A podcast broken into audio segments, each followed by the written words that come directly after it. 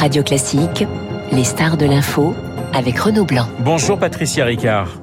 Bonjour Renaud Blanc. Présidente de l'Institut océanographique Paul Ricard, institut de recherche en, biologie marine situé sur l'île des Ambiers dans le Var. Vous êtes également vice-présidente de la plateforme Océan et Climat. Chaque semaine, chaque jour, presque des records de chaleur tombent sur la planète, des records de chaleur sur Terre, mais aussi euh, dans les océans. On parle d'ailleurs de plus en plus de canicules marines. De quoi s'agit-il concrètement? Ah, alors concrètement, il faut comprendre que l'océan a une capacité d'absorption de la chaleur qui est d'environ mille fois supérieure à celle de l'atmosphère et que cette chaleur, il va la redistribuer à travers les courants océaniques, hein, comme le Gulf Stream, sur des temps très longs. Le problème, c'est que cette inertie euh, ne, ne, permet pas de, ralentir euh, ce réchauffement climatique et plus l'océan va se réchauffer, plus l'évaporation et notamment donc tout le cycle hydrique de la planète à travers les précipitations vont s'accentuer. Donc en fait, l'océan, euh, selon la façon dont nous le considérons et dont nous le préserverons, sera soit l'accélérateur des dérèglements de nos sociétés, soit le socle de notre résilience. L'océan est en état de suffocation, quelque sorte, aujourd'hui? Oui, l'océan est en état de suffocation. Euh, on oublie qu'il euh, y a de l'oxygène dans l'océan et que l'océan produit sa propre oxygénation nécessaire à la vie dans l'océan. Et à partir du moment où nous augmentons nos gaz à effet de serre, les échanges entre la surface de l'océan et l'atmosphère vont avoir des perturbations chimiques qui vont perturber la création des plus petits éléments qui sont à la, à la base même de toute la chaîne trophique, c'est-à-dire la chaîne alimentaire de l'océan. Donc cet océan aujourd'hui, il euh, il a plusieurs menaces. D'une part, le, le réchauffement climatique qui va l'atteindre sur toute sa profondeur, des eaux de surface jusqu'aux eaux profondes. Il va y avoir aussi des impacts mécaniques avec une augmentation de la pêche et de la surpêche et notamment de la pêche illégale et illicite. Et puis toutes ces, toutes ces un peu ces convoitises. On parle aujourd'hui d'exploration minière profonde. Oui, on va y revenir. Hein. On va y revenir dans un instant. Notre, notre, notre mission aujourd'hui, c'est vraiment de préserver l'océan, d'accélérer la création des aires marines protégées et surtout, surtout d'accroître considérablement notre connaissance scientifique, notamment des zones les plus difficiles à atteindre, c'est-à-dire l'océan profond. Patricia Ricard, on observe par exemple hein, des températures de, de l'eau de, de plus de 5 degrés dans, euh, dans certaines mers, je pense notamment au large de l'Irlande. Ce sont des, des températures incroyables qu'on atteint aujourd'hui. Alors, ce sont des températures incroyables et, et, ces changements de température vont avoir un peu comme un effet domino, c'est-à-dire que ça va avoir une perturbation sur les courants, ça va avoir une capacité, un impact sur la capacité de l'océan à faire de la photosynthèse au niveau planctonique, ça va avoir un impact sur la migration de certains poissons. On dit souvent que les premiers migrants sont les poissons et qu'ensuite ce sont les communautés euh, qui vivent et qui dépendent des pêches qui, vont effectivement euh, se trouver dans des situations euh, migratoires. C'est-à-dire qu'en fait, on a vraiment des phénomènes en cascade sur un temps très long, avec des impacts dont on ne connaît peut-être pas encore aujourd'hui l'étendue. Mais concrètement, ce que vous vous observez, par exemple, en, Méditerranée concernant les, espèces, est-ce que certaines espèces ont, déjà disparu? Que certaines espèces sont remplacées euh, par d'autres types de poissons. Qu'est-ce que vous observez, vous, très concrètement? Depuis 1966, euh, date de la création de l'Institut océanographique Paul Ricard, on peut mettre en évidence ce qu'on appellera une tropicalisation de la Méditerranée française. C'est-à-dire qu'aujourd'hui, si vous allez vous baigner euh, au large de Porcro des Ambiers, vous pouvez euh, trouver des, des barracudas, par exemple. Vous allez trouver effectivement des, des poissons, des, des girelles, enfin voilà, des, des, poissons qu'on observait plus, plus volontiers dans, dans des zones plus, plus tropicales. on va également avoir euh, et ça, c'est un des bons messages d'espoir. Euh, on a la chance euh, sur la Méditerranée française d'avoir quand même pris conscience de cette nécessité de conservation un petit peu avant, avant d'autres, si je peux me permettre. Et notamment, on a l'exemple de Port-Cros, du parc national de Port-Cros, et on a aujourd'hui le parc national des Calanques. et le parc national de Port-Cros qui a été créé en 1963. aujourd'hui, on voit la, la, la capacité, l'impact de la protection sur la résilience de la biodiversité. Si vous allez vous baigner aujourd'hui dans le parc national de Port-Cros, vous allez observer une biodiversité et une, une quantité, une diversité d'espèces qu'on observe un petit peu moins par ailleurs. C'est-à-dire que bon, il y a le, réchauffement de, de l'océan, ça c'est euh, quelque chose que vous venez de, de, décrire, et puis il y a, il y a la main de l'homme, et, et, et, plus on, on, fera attention à l'océan, plus on pourra lutter, j'allais dire, contre euh, la disparition des espèces. Exactement. La main de l'homme, elle peut détruire, mais elle peut aussi restaurer. Aujourd'hui, on parle beaucoup de restauration écologique. C'est ce que nous faisons à l'Institut, puisque nous avons réussi à restaurer un herbier sous-marin. Et que donc, si vous restaurez l'herbier, vous restaurez l'habitat, ben, ça permet aux, poissons de, recréer des nurseries et de relancer un petit peu cette dynamique euh, de population.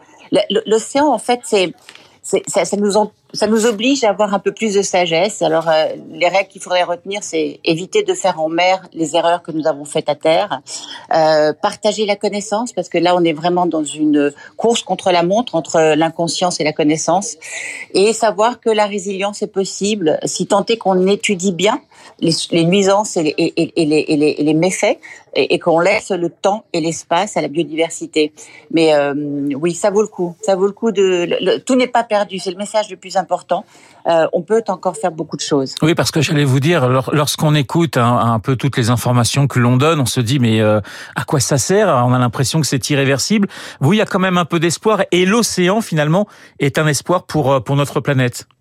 L'océan est un espoir pour notre planète, d'abord parce que c'est un, un, une protection naturelle contre contre l'effet de serre, puisque sa capacité d'absorption est, est, considérable, donc l'absorption du gaz carbonique. Et c'est surtout que l'océan va nous apporter ce qu'on appelle les solutions fondées sur la nature. Et par exemple, nous à l'institut, nous travaillons beaucoup sur euh, ce qu'on appelle la biorémédiation, oui. c'est-à-dire que la, une meilleure connaissance des écosystèmes et des espèces qui vont habiter ces écosystèmes et animer ces écosystèmes nous permettent d'avoir des, des, relations beaucoup plus euh, durables avec la biodiversité marine.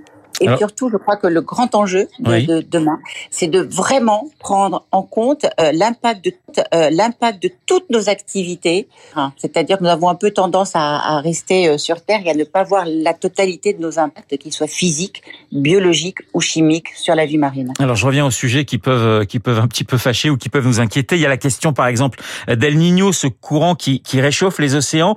Quelles en sont les, les, les conséquences aujourd'hui et quelles en seront les conséquences demain? Alors, moi, je ne suis pas climatologue, donc je pour des, des, des, grandes lignes, mais il faut savoir que le Niño, c'est un, euh, une, une des, des, observations, des réactions aux modifications de température de, de l'océan. Donc, le Niño est un, est un, est un comme, comme un grand mouvement de balancier qui part donc de l'Amérique du Sud et qui va vers l'Asie. Et, et, après, il y a un effet retour qui s'appelle la Nina, qui est un petit peu plus petit. Mais on observe malheureusement dans les, dans les périodes de fort Niño, et malheureusement cette année, c'est une période de fort Niño, on observe généralement des pluies diluviennes, avec notamment des, des, des effondrements de boue, des coulées de boue dans, dans, dans, les villages, notamment en montagne dans les Andes. On va, on va, on va euh, observer des, des, grandes périodes de sécheresse de l'autre côté. Donc c'est un, un, grand déséquilibre de, des plateaux climatiques, si on pouvait comparer le climat à une balance. Euh, Patricia Ricard, je rappelle que vous êtes présidente de l'Institut océanographique Paul Ricard. De nouvelles négociations critiques hein, pour l'avenir de l'extraction minière sous-marine ont commencé euh, hier en Jamaïque. Ça va durer euh, plusieurs jours alors que les défenseurs de l'océan tentent d'empêcher cette industrie pour l'instant sans aucun garde-fou.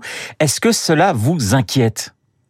Alors, cela m'inquiète parce qu'il ne faut pas oublier que l'océan est un bien commun de l'humanité et que nous devons, notre devoir est, de le protéger euh, pour notamment les générations à venir et qu'on ne connaît pas encore aujourd'hui le rôle fondamental de, de, de, de du, ce qu'on appelle l'océan profond et des écosystèmes profonds. Il faut savoir que plus vous descendez en, profondeur, euh, plus, vous allez des, à des écosystèmes très anciens euh, et qu'on ne sait pas encore l'impact de la destruction ou de la perturbation de ces écosystèmes très fragiles euh, sur le long terme. Euh, L'océan profond est un endroit où probablement la, science de demain va nous apporter énormément de choses. Je pense aux, sources hydrothermales où on voit la vie se, se, réveiller dans, des conditions chimiques absolument insensées et invraisemblables. Il y a, une connaissance euh, fondamentale à acquérir sur l'océan profond et on ne peut pas envoyer des grosses machines qui vont tout perturber avant d'envoyer euh, des scientifiques qui vont peut-être délicatement observer la, la réalité de cette vie profonde. Mais il y a une façon, euh, on va devoir quand même exploiter euh, les, les, les, océans, la richesse des, des, océans, parce que vous en parlez. Donc il y a, il y a une façon de faire, si je puis dire? Mais bien sûr qu'il y a une façon de faire. En tout cas, ce qui est sûr, c'est que aller chercher, aller continuer à chercher que ce soit du combustible fossile ou des, des modules polymétalliques euh, au fond de l'océan ne, ne, va pas nous aider à changer euh, et avoir ces innovations de rupture pour atteindre plus de durabilité dans nos sociétés humaines. Nous, par exemple, nous nous travaillons beaucoup sur l'aquaculture durable et aujourd'hui, non seulement on se rend compte qu'on peut faire de l'aquaculture différemment, qu'on peut faire l'aquaculture terrestre, qu'on peut éviter de faire des farines de poissons sauvages et utiliser la biorémédiation des insectes pour valoriser tout simplement notre gâchis alimentaire hein, issu de la production agricole ou de la transformation euh, agroalimentaire et que en plus le fait d'élever des poissons avec une démarche plus durable peut nous rendre des services écosystémiques comme par hasard, comme par exemple trouver euh, euh, une, valide, une valorisation de tout notre gâchis alimentaire qui pose vraiment un problème aujourd'hui. Alors Nice va accueillir hein, dans deux ans la troisième conférence des Nations Unies sur les sur les océans.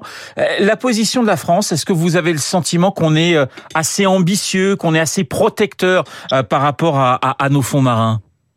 Écoutez, d'abord, il ne faut pas oublier que la France est la deuxième puissance euh, maritime hein, à travers euh, enfin, à travers la, la, la, souveraineté des zones économiques exclusives à travers le monde. Et il faut aussi reconnaître qu'il il y a un, un, courage politique sur l'océan qui est assez récent. Euh, par exemple, euh, on peut voir le remarquable travail fait par euh, Olivier Poivre d'Arvor, donc l'envoyé spécial océan du président Macron, qui avait créé tout simplement le One Ocean Summit, un peu dans, la, dans, la, dans la lignée du One Planet Summit. Et là, il y a un énorme travail qui est fait en amont de Nice, hein, donc qui aura lieu en, en, juillet 2025, pour justement bah, essayer un petit peu de faire bouger les lignes, notamment entre la finance et la science. C'est-à-dire qu'aujourd'hui, si on veut vraiment transformer nos, nos, sociétés, il faut des corrélations, ce que moi j'appelle le carré magique, c'est-à-dire qu'il faut que le monde académique, donc le monde scientifique, rencontre et, et, et, communique et dialogue avec le monde économique, et que les ONG et les institutions et le territoire rejoignent ce dialogue. Si on arrive à, à donner à, à tous euh, la même euh, quantité et qualité d'information, et que tout le monde aura euh, non seulement une vision des, des, des, des obstacles, des nuisances, mais également une ouverture sur les opportunités et les innovations de rupture nécessaires à la durabilité de notre société, nous pourrons avoir de l'espoir. Une dernière question, Patricia Ricard. Ce sont les vacances. Des millions de, Français sont au bord de, au bord des plages, au bord de la mer, des océans. Est-ce qu'il y a un conseil pratique que vous aimeriez leur, leur donner ce matin euh, lorsqu'on se trouve au, bord de la mer, tout simplement? Bah, mon conseil, ça serait juste d'être poli avec la vie marine et d'être euh, gentil avec euh, l'océan. Euh, par exemple, on sait bah, de, si vous fumez, emmenez un petit cendrier de plage. Ne ramassez rien qui reste, qui soit au sous l'eau, au bord de l'eau. Dites-vous bien que si vous avez l'impression que ramasser une petite étoile de mer, ce n'est pas grave. Imaginez bien que vous êtes des millions à le faire au même moment. Si vous pratiquez la pêche, ben essayez de relâcher les poissons et, et pourquoi pas ne pas pêcher, c'est encore mieux.